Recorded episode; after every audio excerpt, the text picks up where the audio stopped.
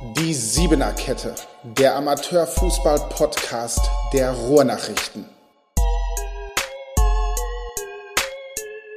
So, herzlich willkommen, liebe Zuschauerinnen und Zuschauer, beziehungsweise Zuhörerinnen und Zuhörer, je nachdem, ob euch das jetzt anschaut nur oder euch anhört. Herzlich willkommen zur Siebener Kette, dem Dortmunder Amateurfußball-Podcast der Ruhrnachrichten. Mein Name ist Johannes Stab. Ihr habt mich jetzt hier in dem Format zumindest noch nicht gesehen. Vielleicht mal ähm, ja, auf dem einen oder anderen Dortmunder Sportplatz oder eben ähm, am Mikro eines Livestreams. Heute soll es aber nicht um mich gehen, sondern um meinen Gast. Das ist Timo Gansloweit. Hallo. Herzlich willkommen, Timo. Schön, dass du da bist. Schön, dass es noch spontan geklappt hat. Ja, sehr gerne. Ja, Timo ist nämlich ein ganz besonderer Gast. Ähm, ist kein Fußballer, ehemaliger Fußballer. Da werden wir gleich drüber sprechen. Er ist Schiedsrichter. Und zwar nicht irgendein Schiedsrichter, sondern der Schiedsrichter in Dortmund, der am höchsten pfeift. Das ist richtig, ne? Das ist richtig, genau. Sehr gut. Alles klar. Ja, um diese Frage vielleicht direkt mal zu klären, hast du selber denn auch mal Fußball gespielt? Boah, ich habe selber mal Fußball gespielt, aber ähm, ja, tatsächlich nicht sehr erfolgreich. Also meine Fußballerkarriere hat beim SC Hosenkohl begonnen. Okay. Für die bin ich jetzt auch Schiedsrichter. Zwischenzeitlich bin ich mal kurz gewechselt zu Brakel 61, also heutige Dortmunder Löwen, glaube ich. Ähm, ja, aber bis über die Kreisliga ging es da nicht hinaus. Okay. Und ähm, ja, das ist natürlich jetzt die, die, die entscheidende Frage heute. Ähm, wie bist du denn dann ähm, dazu gekommen, Schiedsrichter zu werden? Hat dich das schon immer äh, begeistert? Oder wie ja, kam das jetzt? Äh, hat, hatte ich, glaube ich, schon mal, äh, schon mal gesagt. Mein, also es ist eigentlich eine, eine ganz äh, spannende Geschichte. Was heißt spannend? Aber ähm, damals haben wir immer in der Familie Fußball geguckt, auf dem Sofa bei meinem Opa. Ähm, und der hat sich auch äh, meine Kreisliga Fußballkünste angeguckt ähm, und hat immer zu mir gesagt, als Fußballer schaffst du nichts. Ähm, das ist auch ein ja, vernichtendes Urteil. ja, tatsächlich ein sehr vernichtendes Urteil. Ähm, nee, und dann sagte er, ich soll mal, soll mal probieren, Schiedsrichter zu werden. Mein Onkel war das zu dem Zeitpunkt schon. Meine Schwester war es auch einmal kurz vor mir für drei Spiele, glaube ich. Dann hat sie direkt aufgehört. Also liegt äh, gewissermaßen auch in der Familie, so ein bisschen zumindest. Ein Stück weit, ein aber Stück weit, ja. die beiden äh, haben es jetzt nicht so lange, so lange okay. durchgezogen wie ich. Und äh, ja, dann bin ich zu meinem Vereinsvorsitzenden gegangen, Andreas Edelstein. Auch äh, bekannter Name. Auch Dortmunder. bekannt im Dortmunder Amateurfußball. Ja. Ähm, genau, und der hat dann gesagt, ja, dann melde ich dich an. Und dann saß ich irgendwann mit vier, fünf, sechs Kollegen auf der Bank in Brünninghausen und äh, habe Regelkunde gemacht. Okay. Ähm, was mich aber dabei nochmal besonders interessiert, was hat dich denn trotz alledem angetrieben? Ähm, weil, also ich habe auch selber Fußball gespielt, äh, viele Jahre in Dortmund. Ähm, man kriegt das ja auch so mit, was so gegen Schiedsrichter äh, unternommen wird. Ähm, die werden teilweise angegangen, beschimpft. Gerade in den unteren Ligen ist es, glaube ich, noch ein bisschen ausgeprägter, wo auch keine Schiedsrichterassistenten dabei sind. Ja. Hat dich das auch mal irgendwie beschäftigt, dass es vielleicht dann auch mal zu solchen Situationen kommen kann? Ein Stück weit beschäftigt das einen schon. Also gerade wenn man alleine zum Kreisliga A-Platz irgendwo hinfährt, ähm, da denkt man schon darüber nach. Und auch als junger Schiedsrichter, ich bin dann irgendwann, glaube ich, mit, mit 17 habe ich äh, Herren gepfiffen. Da sind alle älter als einer selbst und ähm, ja, dann denkt man schon ein bisschen darüber nach, weil man auch immer relativ viel liest. Aber ähm, es hat mich selber nie betroffen, tatsächlich. Also ich wurde nie so richtig angegangen. Und deshalb habe ich mir auch, glaube ich, nicht so richtig Gedanken darüber gemacht. Also klar, wenn man beginnt, na, wobei, ich muss sagen, als ich begonnen habe, äh, Schiedsrichter zu werden, habe ich nicht darüber nachgedacht, okay. angegriffen zu werden. Ja. Ich meine, das war 2011. Ähm, ich war jetzt 16 Jahre alt, da, da habe ich das ehrlich gesagt noch gar nicht so mitbekommen. Also okay. in meinem beschaulichen ja. Rosenkohl äh, gab es das jetzt nicht so häufig tatsächlich. Ist es denn im Laufe der Zeit schon mal vorgekommen? Um die Frage vielleicht auch schon mal vorwegzunehmen. Bei mir. Ja, ob du, wurdest du schon mal ähm, härter angegangen oder? Boah, also so richtig härter angegangen nicht. Es gab mal ein Spiel, das war glaube ich in der A-Jugend-Landesliga. Äh, da habe ich einen Spieler runtergeworfen mit Rot, nachdem er nachgetreten hat. Und da kam ein Vater aufs Spielfeld gerannt auf mich zu, oh. tatsächlich über die Bande. Die wutentbrannten Väter, man ja, kennt tatsächlich, sie. tatsächlich. Äh, mit, mit einem Regenschirm, glaube ich, sogar da in der Hand. Der begleitet mich in meiner Karriere, der okay. Regenschirm.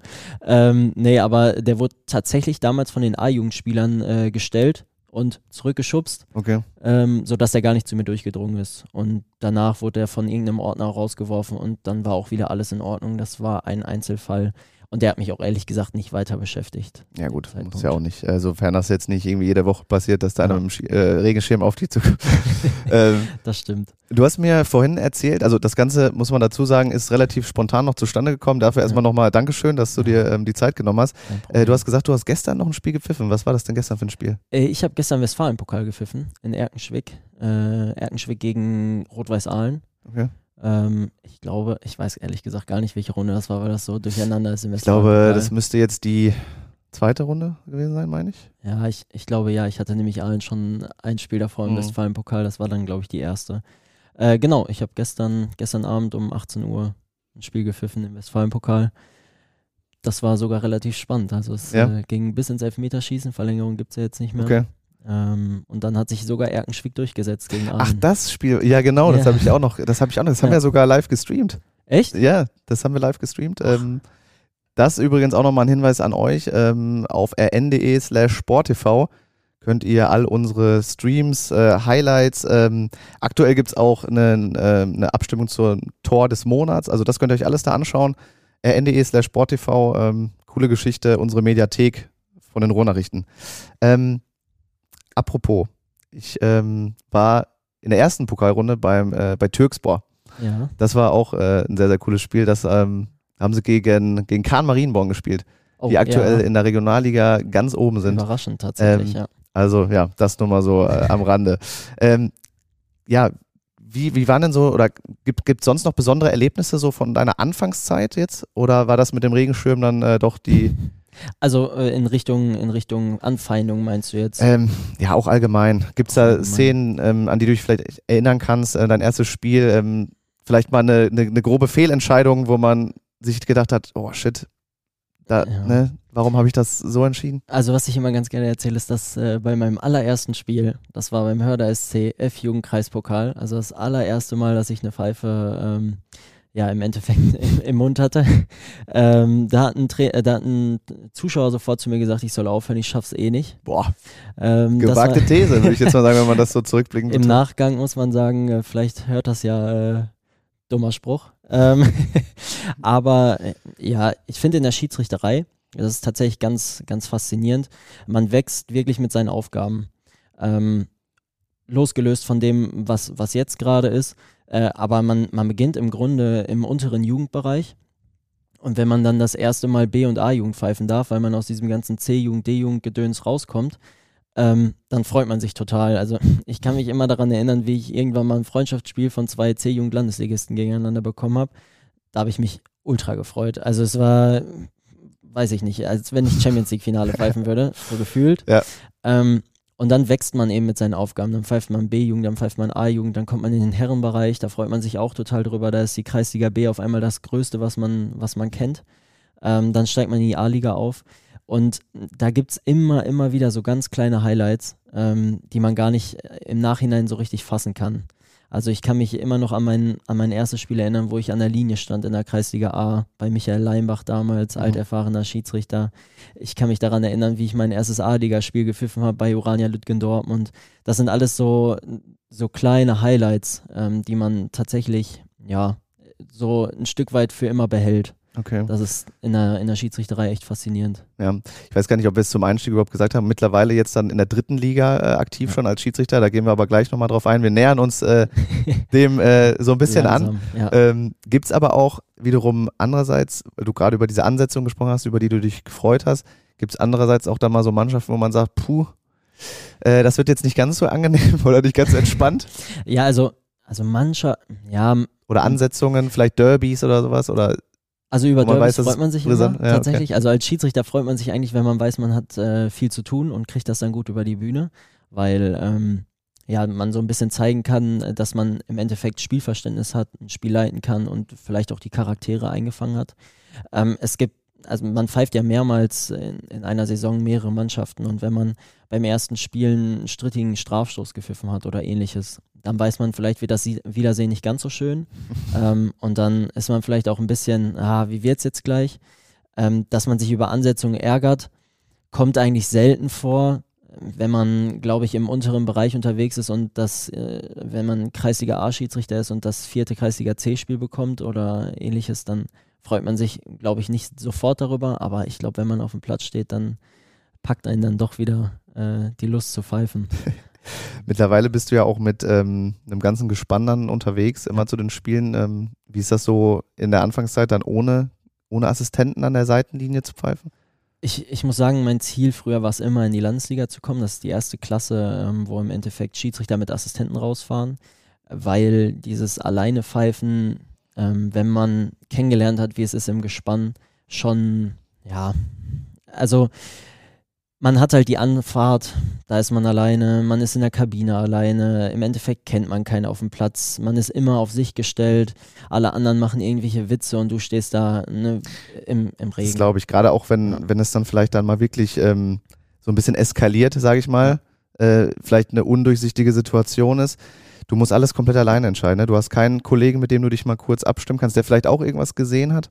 Ja. Äh, das glaube ich ist schon dann deutlich einfacher in den höheren Ligen. Ne? Definitiv. Und wenn man die Schiedsrichterei als Hobby sieht, und das ist sie nun mal im unteren Amateurbereich, also sogar bis, bis zur Verbandsliga, Oberliga ist die Schiedsrichterei auf jeden Fall ein Hobby, weil ähm, wir eben nicht so viel Geld bekommen wie jetzt ein Oberligaspieler. Ähm, und wenn man das als Hobby sieht, dann will man am Sonntag Spaß haben oder am Samstag, wenn man rausfährt. Und das macht zu dritt deutlich mehr Spaß als alleine. Das muss man wirklich sagen. Ja, okay. Das glaube ich, also klar. Und es, also was du gerade sagtest, es ist halt auch einfach viel schwieriger. Ich glaube, dass Spieler sich da manchmal gar nicht reinversetzen können, ähm, wie schwer es ist, ein Spiel zu leiten. Und wenn man alleine ist, äh, mit dem ganzen Abseits, mit dem ganzen Drumherum, umso schwerer. Da muss man das ist schon ein gutes, gutes Stichwort genannt, die Spieler. Gibt es sowas für dich, was, wo du sagst, das ist so ein absolutes No-Go oder das geht dir richtig auf die Nerven, wenn, ich sag jetzt mal aus meiner Erfahrung, ähm, ich hab's, also mich hat es sogar immer genervt bei Mannschaftskollegen, wenn die eben mal hingerannt sind, immer sich beschwert haben. Ja. Als Kapitän, okay, der kann mit dem Schiedsrichter mal ein Wörtchen sprechen, ne? Aber ja. ich kann mir vorstellen, wenn dann immer fünf, sechs Leute um einen rumstehen, ist das zum Beispiel sowas für dich, was, was, was so ein bisschen anstrengend ist? Oder gibt es da noch andere Dinge? Also ich bin ein sehr kommunikativer Mensch auf dem Platz eigentlich. Ähm, ich mag also ich mag es nicht, wenn jemand äh, austeilen kann, aber nicht einstecken kann. Hm. Das muss ich sagen, ist ein No-Go. Das passiert aber ganz gerne Spielern in der Emotionalität. Ich kann Emotionalität immer sehr, sehr gut nachvollziehen. Ich kann nicht nachvollziehen, wie jemand nach zwei Minuten den Schiedsrichter anmeckern kann. Das ist äh, rein, rein psychologisch einfach dämlich. ja, gut Deutsch gesagt. Ähm, das verstehe ich nicht. Generell dieses Belagern ist ein Unding geworden. Das kommt aber, glaube ich, ein Stück weit ähm, manchmal ja, davon, dass es ab und zu vielleicht auch klappt, dieses Belagern. Ähm, und dass es vielleicht auch eine Zeit lang vorgelebt wurde. Ähm, und ich finde halt immer so ein Schiedsrichter belagern, das hat halt, also erstens habe ich noch nie, also wirklich noch nie gesehen, dass wenn fünf Spieler auf einen Schiedsrichter ähm, einreden, dass der danach sagt, okay, ja, habt ihr recht, ich gebe den Elfer jetzt doch nicht. Ich habe es noch nie gesehen, ich verstehe die Sinnhaftigkeit dahinter nicht. Zweifel gibt es so eine gelbe Karte fürs Beschweren, ne? Also ja, so einen Vorteil, glaube ich, hat man davon einfach nicht so richtig, nee, ne? Also, also ich sehe da gar keinen Vorteil. Also das Einzige, was passieren könnte, ist, dass der Schiedsrichter richtig genervt davon ist und äh, danach menschlicherweise vielleicht äh, sogar eine 50-50 Entscheidung dagegen entscheidet. Davon muss man sich natürlich frei machen, aber ähm, ich glaube, wer ein bisschen, bisschen Ahnung von, von Menschen hat und ein bisschen von, von äh, Psychologie, der weiß, dass das. Äh, ja, das ist, glaube ich, so passiert. tiefgründig ja. äh, in einem drin, dass man dann im Zweifel halt, wie du schon sagst, vielleicht dann mal eher die Entscheidung dann wieder gegen diese Mannschaft trifft. Ne? Ja, tatsächlich. So. Aber klar. Deshalb auch ist das natürlich nicht nach bewusst. zwei Minuten macht es keinen Sinn. Ne? Genau, absolut. Ähm, wenn wir schon bei dem Thema sind, gibt es äh, noch andere Dinge, die für dich besonders wichtig sind als Schiedsrichter, abgesehen vom richtig pfeifen natürlich. Klar, du hast jetzt gesagt, du bist auch ein sehr kommunikativer Typ. Ja. Was, was kommt da noch äh, für dich drauf an, dass man wirklich ein Spiel gut leiten kann? Ja. Ich, also ich persönlich verfolge immer, ähm, immer das, äh, den Gedanken, dass halt keiner von den Zuschauern, der draußen steht, aufgestanden ist, um mich pfeifen zu sehen. Und ähm, das ist tatsächlich so. Also Zuschauer, die zum Platz kommen, die wollen Fußball sehen. Und ein Schiedsrichter muss Fußball zulassen und nicht verhindern. Das ist ja auch immer das, ist, Entschuldigung, ist ja immer am besten, wenn man nicht über den Schiedsrichter sprechen muss. Ne? Das sagen sie ja. auch immer, ähm, Bundesliga, ne? wenn der Schiri nicht im ja, Thema ist, dann hat er alles richtig gemacht. Ja, das ist halt, das ist halt so ein bisschen dieser heilige Gral, ne? Ja. Also man, man guckt immer darauf, dass man nicht zu sehr auffällt. Ähm, es ist im Endeffekt viel, ja, was ich gerade sagte, Kommunikation. Es ist aber auch vielleicht ein bisschen Spielverständnis. Das heißt, man muss, man muss vielleicht ein bisschen sich mit Fußball beschäftigen und auf jeden Fall wissen, ähm, ja, wie funktioniert Fußball, um, um erfolgreich da drin zu sein. Also es bringt nichts zu wissen, dass, äh, dass wenn jemand unten einen tritt, dass es ein Foul ist. Weil es gibt äh, ganz viele Kleinigkeiten wie taktische Foulspiele und so weiter, die man auch erstmal erkennen muss als Schiedsrichter. Und man muss vielleicht auch mal sehen, ähm, ja, wie eine Mannschaft Fußball spielt, um, um da erfolgreich zu sein. Ja, wenn wir jetzt nochmal so ein bisschen zurückblicken, gab es denn mal eine, eine, Szene, wo du wirklich gesagt hast, ähm, oder wo du es vielleicht hinterher auch zugeben musstest, dass du eine Fehlentscheidung getroffen hast? Davon gibt es äh, definitiv äh, viele Szenen sogar. Also jetzt nicht, nicht die weltbewegendsten, aber ähm, ein Schiedsrichter trifft rund 200 bis 300 Entscheidungen in einem Spiel. Davon können nun mal nicht alle richtig sein, da sind sogar richtig viele von falsch. Ähm, es ist immer ärgerlich, wenn man merkt, dass man jetzt das Spiel beeinflusst hat. Und äh, gerade wenn man jetzt, also es ist manchmal in der, sagen wir jetzt mal bis zur Oberliga, da gibt es halt Bildmaterial, aber von der Mittellinie mit einer ballverfolgenden Kamera. Ne, da, da, kann man gut Fußball spielen, aber eine Schiedsrichterentscheidung deckt man nicht auf.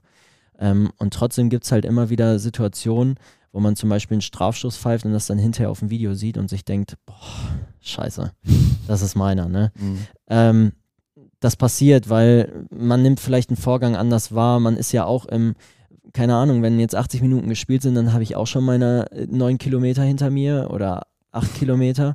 Ähm, und du läufst vielleicht im Vollsprint hinterher und musst dann in Sekundenbruchteilen entscheiden, hat er ihn jetzt wirklich am Fuß getroffen oder hat sich der Spieler fallen lassen?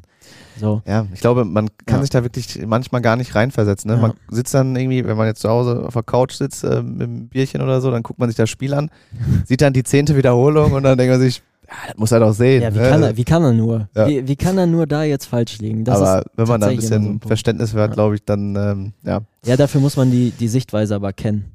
Ähm, und ja, es, es gibt auch so Momente, da merkt man schon im Spiel, das war jetzt scheiße von dir. Ja, und dann äh, stehst du halt blöd da und du weißt es auch schon zur Halbzeit und dann, ja, hast halt Pech. Das Wie gehst so. du dann damit um? Ähm, man muss sich tatsächlich irgendwie ja, lösen, ne, wahrscheinlich. Also man muss sich tatsächlich ein bisschen davon freimachen, ähm, zu sagen, gut, ich habe einen Fehler gemacht, das ist meiner und äh, die Mannschaften machen auch ganz viele Fehler. Da muss man, die machen sogar mehr in so einem Spiel. Das hat auch mal ein Bundesliga-Schiri gesagt, da gibt es ja so ein geiles Zitat, ich weiß jetzt aber nicht genau von wem das war, da hatte ich sich irgendein Spieler beschwert, irgendwie hat gesagt, was pfeifst du für einen Scheiß? Und hat er gesagt, ja, was hast du gerade für einen Scheiß Pass gespielt? Ja, ne? ich, so. ich, glaube, das ist Manuel Gräfe. Ja, das, ja, das kann gut sein, mit ähm, Thomas Müller oder sowas. Ja, ja war. genau. Aber es ist ja auch tatsächlich so. Also, ähm, wenn ich jedem Spieler hinterherrennen würde, nachdem er einen Fehlpass gespielt hat und mir sagen würde, wie scheiße der Fehlpass war, bringt den auch nicht weiter, ne? Und das bringt den Schiri auch ja. nicht weiter. Ich bin, äh, was das angeht, ein sehr ehrlicher Mensch. Wenn ich es gesehen habe, dass es falsch war auf dem Video oder wenn ich, wenn ich merke, dass es falsch war, dann kann ich das auch ganz gut zugeben. Und dann ähm, sucht man den Grund, warum es falsch war. Und das ist sehr, sehr wichtig. Also man muss äh, für sich selber erkennen, warum habe ich das jetzt so wahrgenommen, warum habe ich das so gepfiffen. Ähm, das hat ganz viel mit Positionierung zu tun, mit äh, anderen Blickwinkeln als jetzt zum Beispiel eine Kamera oder ein anderer Spieler, der vielleicht auf der ganz anderen Seite stand. Ähm, ja, und im Grunde, wenn man das dann guckt, warum, warum gab es diesen Fehler und den beim nächsten Mal minimieren kann, dann äh, hat man, glaube ich, aus diesem Fehler gelernt. Absolut. Du hast scheinbar sehr gut gelernt, immer wieder in deiner Karriere. Äh, wir haben es schon gesagt, du bist jetzt mittlerweile in der dritten Liga angekommen als Schiedsrichter. Vielleicht kannst du mal so ein bisschen nochmal ähm, jetzt beschreiben, wie es zu diesem Schritt kam, dass du jetzt letztendlich ja. in die dritte Liga gekommen bist, weil das ist ja jetzt dann auch die Profiliga im Endeffekt, ne? Das ist ja genau, Profifußball dritte Liga. Wie kam es jetzt dazu und äh, ja, wie fühlt es sich an für dich? Jetzt ja, äh, ja, das ist äh, ja, wie, wie ist es dazu gekommen? Also grundsätzlich ist es ja so, wenn man ganz unten anfängt, äh, man steigt im Endeffekt immer Spielklassen auf und man wird in Aufstiegskader gemeldet. Mhm. Ähm, und dann gibt es am Ende eine Rangliste. Also man hat jedes Spiel einen Beobachter, man hat so zehn Spiele, am Ende gibt es eine Rangliste und dann wird geguckt, wer steht in der Rangliste oben. Dann schafft man irgendwann den Sprung auf die WDV-Ebene, das ist die Regionalliga. Ähm, und da wird es dann tatsächlich ein bisschen enger. Da ist dann nicht mehr Westfalen als einziger Verband, sondern es ist ein Zusammenschluss aus dem Mittel, Nieder, aus dem Mittelrhein, Niederrhein und aus Westfalen. Ähm, und die schicken ihre besten Schiris da rein. Und ähm, ist aber das gleiche Prinzip im Endeffekt. Man wird jedes Spiel beobachtet und man bekommt jedes Spiel eine Note. Und am Ende wird geguckt, wer steht oben und sind dann auch noch Plätze oben frei. Weil man hat äh, als Verband eine gewisse Anzahl an Plätzen, die man im Endeffekt melden kann für die dritte Liga. Und dieser Platz ist dann erstmal sozusagen geblockt. Solange wie der Schiedsrichter, der gerade in der dritten Liga ist, da oben bleibt, aufsteigt oder im Endeffekt runtergeht und dann wird erst was frei. Und bei mir war es jetzt so, ich bin im dritten Jahr in der Regionalliga gewesen. Ähm, ich habe äh, im ersten Jahr relativ solide gepfiffen, dann kam die Corona-Unterbrechung. Äh, Im zweiten Jahr hat man sich dann so ein Stück weit etabliert. Äh, Im dritten Jahr hatte ich ein sehr, sehr gutes Jahr. Ähm, ich war da auch schon in dem Perspektivteam des DFB. Das bedeutet, dass man zwei Spiele beobachtet wird, auch in der Regionalliga durch einen Beobachter vom, nicht nur vom WDFV, sondern vom DFB. Aber weißt du dann, wann auch jemand da ist, der dich beobachtet? Oder? Ja, ja, ja. man kriegt das vorher gesagt. Also wir sind eigentlich, wir werden jedes Spiel beobachtet in der Regionalliga. So. Also wenn ich da ein Spiel pfeife, werde ich da beobachtet. Ähm, und wenn jemand sich vom DFB noch ankündigt, dann kriegt man darüber Bescheid. Ähm, und ich hatte dann einfach vielleicht auch mit den Spielansetzungen viel Glück. Ähm, ich durfte zum Beispiel äh, Rot-Weiß Essen gegen oder Preußen Münster gegen Rot-Weiß Essen pfeifen ähm, letzte Saison. Das ist ja schon echt Wahnsinn, ne? Also ja, und das, äh, da waren, glaube ich, 8000 Zuschauer im Preußenstadion.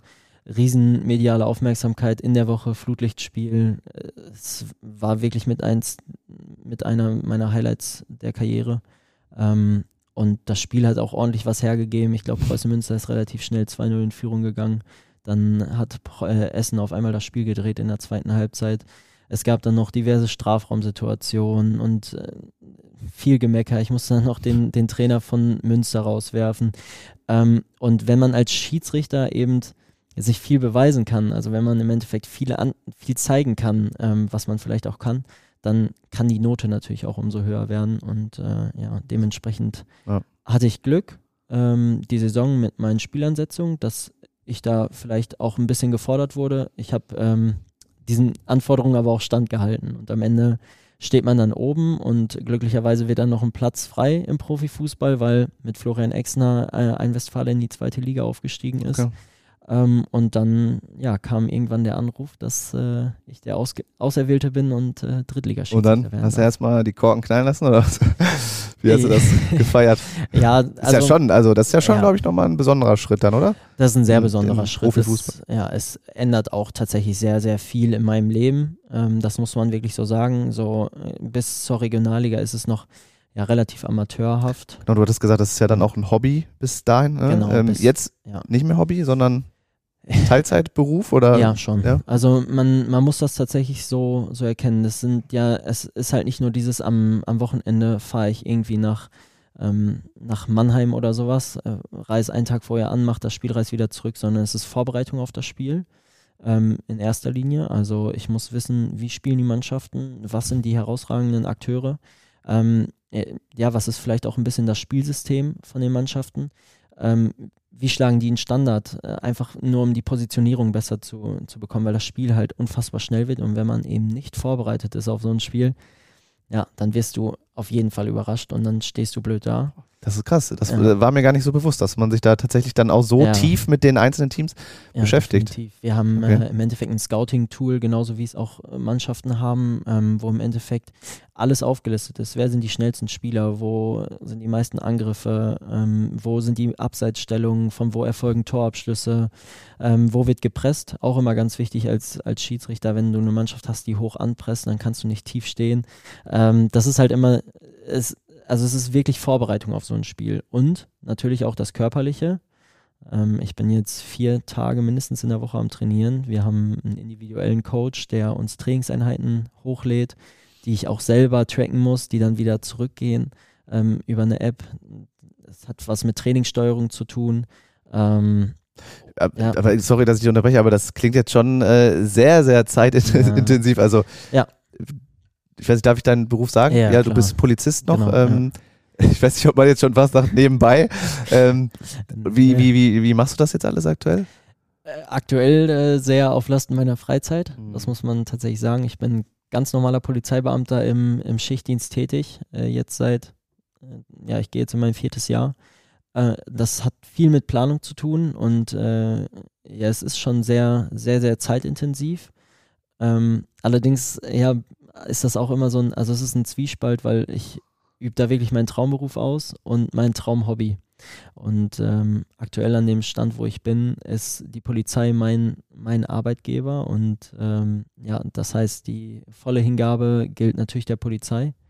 Äh, und nebenbei versuche ich, äh, der Schiedsrichterei auch gerecht zu werden. Aber man muss tatsächlich sagen, das äh, letzte Mal, dass ich wirklich am Wochenende feiern war, das ist äh, schon sehr, sehr lange Sehr, her, ja. seit ich in die dritte Liga aufgestiegen Okay. bin. Vor allem, du bist ja auch noch relativ jung, ne? Du bist jetzt 25 oder sech- ich bin sech- schon 26 geworden. Bist 26 geworden. Ähm, ich finde es trotzdem Wahnsinn, dass man dann schon mit 26 in der dritten Liga pfeift. Ähm, oder ist das, ist das da ein bisschen anders? Ist man, kommt man da schneller, sage ich, oder ist das schneller? Ähm, weiß ich, wenn ich so einen Schiedsrichter jetzt vor Augen habe, für, für mich ist der immer so ein bisschen älter noch. Keine Ahnung.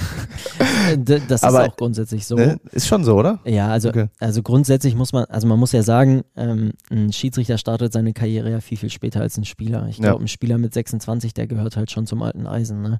Weil der äh, in der heutigen Zeit, wenn man so Spieler sieht wie Mukoko, ähm, ja, der ist ja jetzt schon mit, mit 16 in, in der Bundesliga. Ne? Mit Ja. 16 habe ich gerade angefangen, Schiedsrichter zu werden. Genau, es ist ja ein ganz anderer Verlauf der Karriere, ja, ne? Ja, genau. 26 ist jetzt nicht herausragend jung, aber es ist äh, eben genau dieser Punkt, an dem man diesen Schritt machen muss.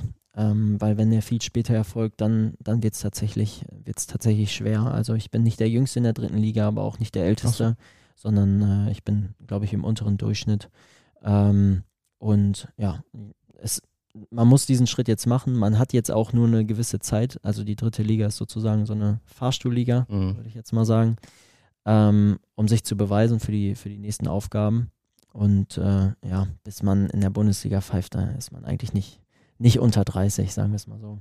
Wie ist da so dein Blick jetzt in die Zukunft? Also ist es, hältst du es für möglich, ist es dein Ziel, dann wirklich am Ende in der Bundesliga zu pfeifen? Oder wie, wie gehst du jetzt so an die Sache ran oder lässt du es einfach auf dich Ja. zukommen? Ähm, also jetzt das Ziel Bundesliga auszurufen, ist halt äh, ein, ein Riesending, Ja. weil äh, da gehört ganz, ganz viel dazu, um da reinzukommen. Auf der einen Seite, wir haben gerade über das Berufliche gequatscht, äh, das, muss, das muss stimmen. Ähm, und ja, man muss im Endeffekt auch ein Stück weit, Stück weit Glück haben, an der richtigen Stelle sein Können zu beweisen. Jetzt gerade, es ist tatsächlich so, wie es auch jeder Aufsteiger als Spieler sagt, ähm, ich möchte erstmal ankommen in der Liga. Von Spiel zu. Spiel. Ja, von, ne? von Spiel zu Spiel ist es, ist es halt. Zwei nie- Euro ins Phase. Ja, wirklich, wirklich. Ist es halt nie so ganz, aber Mhm. man möchte erstmal, man möchte sich tatsächlich erstmal etablieren. Man möchte gucken, wie ist es überhaupt in der dritten Liga. Was, was jetzt ganz neu für mich dazugekommen ist, ist eben, was ich gerade auch schon gesagt habe. Auf einmal kriegst du halt von, von einer Foulspielsituation, die du im Spiel wahrgenommen hast, eine super Slow-Mo. Magenta Sport überträgt ja zum Mhm. Beispiel alles live in der dritten Liga. Ähm, die Sportschau äh, bringt ab 18 Uhr am Samstag in drei bis vier Spiele. Die machen das fast so gut wie wir bei Äh, natürlich, NDE slash. SportTV. Ja, ja, ich wollte jetzt nicht. Nein, alles gut. Nein, Alles ähm, gut. aber das kommt halt dazu, ne? Und dann stehst du, stehst du auf einmal anders im Rampenlicht. Und das heißt jetzt erstmal ankommen, erstmal ein paar Sachen auch umstellen von einem. Ähm, und deshalb kann man jetzt einfach nicht rausrufen, dass ich in, keine Ahnung, Kann ich absolut verstehen. zehn Jahren in der Bundesliga Ja. pfeifen möchte. Aber es wäre schon nicht schlecht, oder? Ja, schlecht ist das nie, ne? Also äh, das ist natürlich, es ist ein Traum, ne? Ja. Also ähm, ich, ich würde das gerne machen, sagen Mhm. wir es mal so. Ja. Aber ähm, ja, Gehört es ist viel viel Arbeit. Ja. und ähm, ja, erstmal gucken, wie es jetzt das Jahr läuft. Wie ist deine nächste Ansetzung? Weißt du schon? Ja, wahrscheinlich weißt du schon, Ich, äh, wen du jetzt pfeifst, äh, genau, wen du pfeifst. Ne? Also wir nehmen Ja. heute am Donnerstag auf. Ne? Also äh, wann wann kommt es denn raus? ich denke am Freitag wahrscheinlich. Freitag. Ähm, wie sieht's aus am Wochenende? Ja, dann, äh, dann darf ich sagen, wenn er am Freitag rauskommt, weil die Ansetzungen sind ja immer sozusagen im so. Profibereich noch relativ. Sonst müssen wir es rausschneiden. Aber heute kommt es auf jeden Fall nicht mehr. ja, Deswegen. Nein, die kommen äh, immer zwei Tage vorher, deshalb äh, so. ich, äh, kann, man kann das immer nie so verraten. Ich bin am Sonntag um 13 Uhr in Meppen in der dritten Liga, Meppen gegen Ah. Elversberg. Ähm, mein zweites Spiel in der dritten Liga. Ähm, ja, ich bin, ich bin sehr gespannt. Was war dein erstes? Mein erstes war Wien Wiesbaden gegen Bayreuth. Ah, okay. Also es ist jetzt aber nicht so, dass du jede Woche automatisch in der dritten Liga eingesetzt bist, Nein, oder? äh, ich war zum Beispiel letzte Woche Sonntag war ich in Kiel, vierter Offizieller in der zweiten Liga. Ähm, Ach, das, machen d- wir- d- ja, das genau. erwähnst du jetzt hier mal so beiläufig.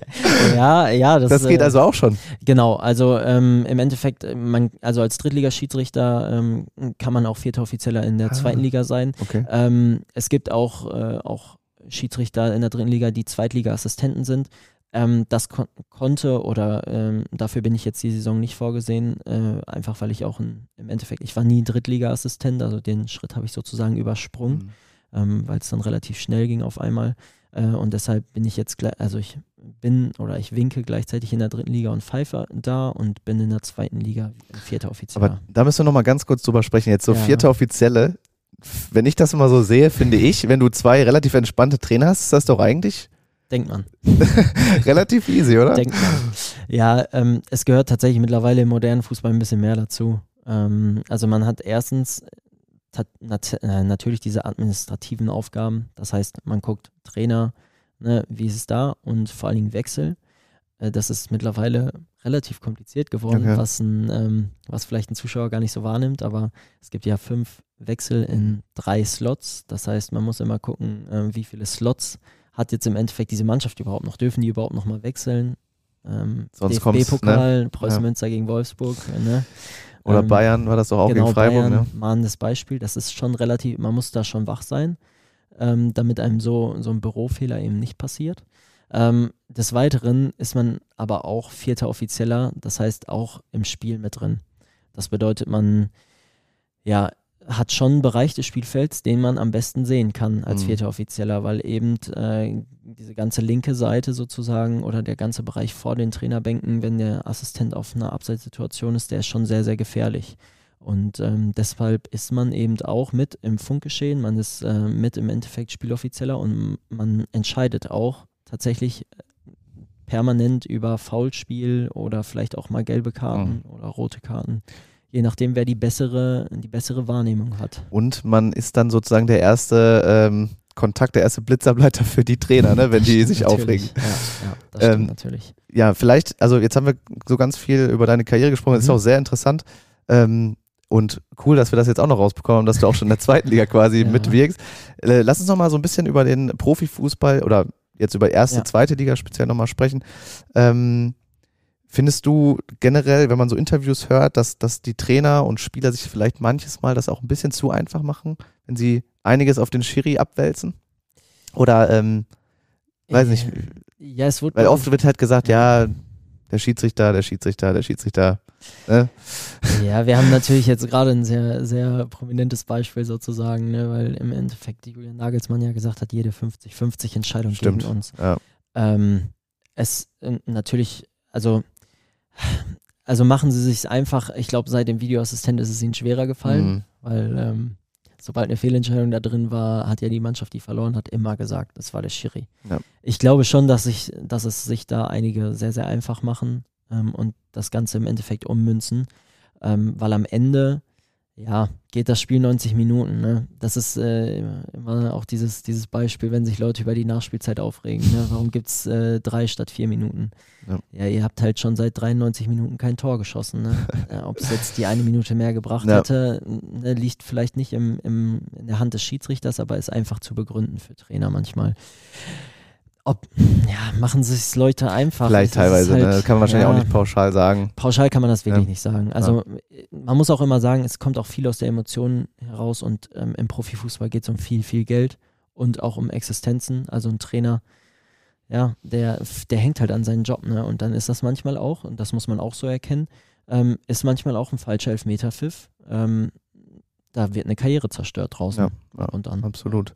Ähm, wie findest du es generell, wenn, wenn Schiedsrichter wie jetzt zum Beispiel Dennis Eitekin, habe ich jetzt so im Kopf, der häufiger dann auch mal irgendwie, was weiß ich, im Doppelpass sitzt oder ähm, Ja. ich glaube Patrick Itri ist das, der jetzt auch nach dem Spiel Bremen gegen Frankfurt so ein paar seiner Entscheidungen erklärt hat auf Instagram.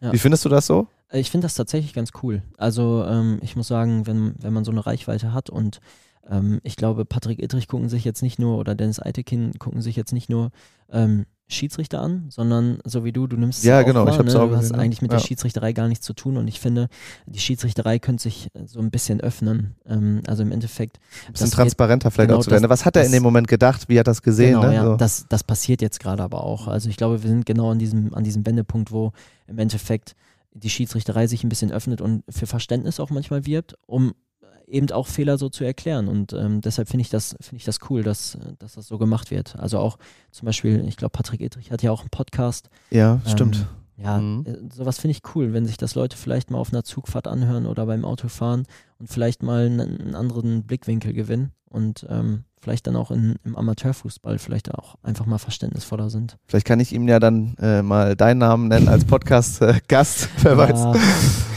Mal gucken, mal gucken. Jetzt haben wir noch ein Thema so zum Abschluss, äh, was, was natürlich irgendwie gefühlt jede Woche aktuell im Fokus steht, das ist der Videobeweis. Hast du auch gerade schon angedeutet. Findest du, dass der Videobeweis oder dass jetzt der Fußball durch den Videobeweis wirklich ähm, fairer geworden ist? Oder Ja. dass Ja, Ja? also ich glaube, das kann man so unter, also da, das ist tatsächlich die, Kern, die Kernaussage. Ähm, wenn man sich die Statistiken dazu anguckt, dann ist der Fußball fairer geworden dadurch. Ja. Okay. Ähm, Ja. Am Ende muss man, muss man trotzdem sagen, Fußball ist, ähm, ist nicht schwarz und weiß.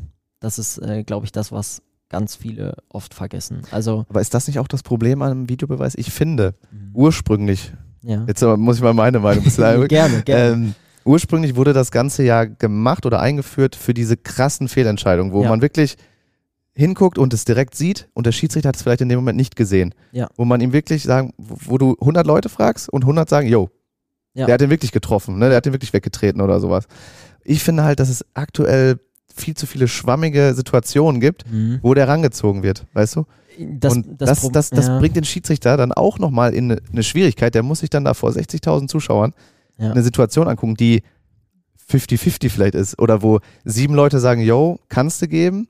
Drei sagen, Ja. nee, kannst du nicht geben. Ja, das und das finde ich halt so ein bisschen problematisch. Das Problem ist, glaube ich, tatsächlich, was ähm, nicht so ganz wahrgenommen wird, ähm, dass es unterschiedliche Eingriffsschwellen gibt. Weil der Punkt ist, wenn ein Schiedsrichter einen Vorgang überhaupt gar nicht wahrnimmt, also wenn der Schiedsrichter auf dem Platz dem Videoassistent sagt, ich habe das gar nicht gesehen, dann ähm, sagt der Videoassistent öfter mal, auch bei, bei Entscheidungen, die jetzt nicht klar falsch Mhm. sind, schaust dir doch nochmal an, weil eben doch ein Kontakt da war. Und das empfinden halt, ähm, das empfinden im Endeffekt ähm, Zuschauer vielleicht manchmal als, äh, ja, das ist doch jetzt keine klare Fehlentscheidung, aber er hat es ja gar nicht wahrgenommen. Kommt denn dann Deshalb- der Call von, vom Videoschiedsrichter oder sagt der Schiedsrichter selber, war da was? Ich habe es jetzt nicht genau gesehen Gena oder? genau, es, es gibt halt eben so, der Videoassistent hört ja sozusagen die ganze Zeit den Funkverkehr mit. Und wenn der Schiedsrichter oder wenn alle äh, vier auf dem Platz sagen, ich habe keine Wahrnehmung, da war aber irgendwas, dann wird sich der Videoassistent einschalten und, und wenn was war und, und wird sagen, ähm, ja, wir checken das und dann wird es im Endeffekt nochmal angeguckt. Ähm, und wenn dann die Entscheidung kommt, okay, es könnte Strafschuss sein, ähm, dann lässt man den Schiedsrichter lieber die Möglichkeit, sich das selber anzugucken und zu gucken, ob es in seine Spielleitung passt und ob er das als strafbar wahrnimmt oder ob er es gepfiffen hätte, wenn er es wahrgenommen hätte. Ähm, und dann liegt im Endeffekt wieder die Gewalt beim Schiedsrichter. Ähm, und das ist halt das Entscheidende. Natürlich gibt es auch Momente, da nimmt ein Schiedsrichter was wahr, aber er nimmt was falsch wahr. Und ähm, da ist aber die, die Eingriffsschwelle viel höher.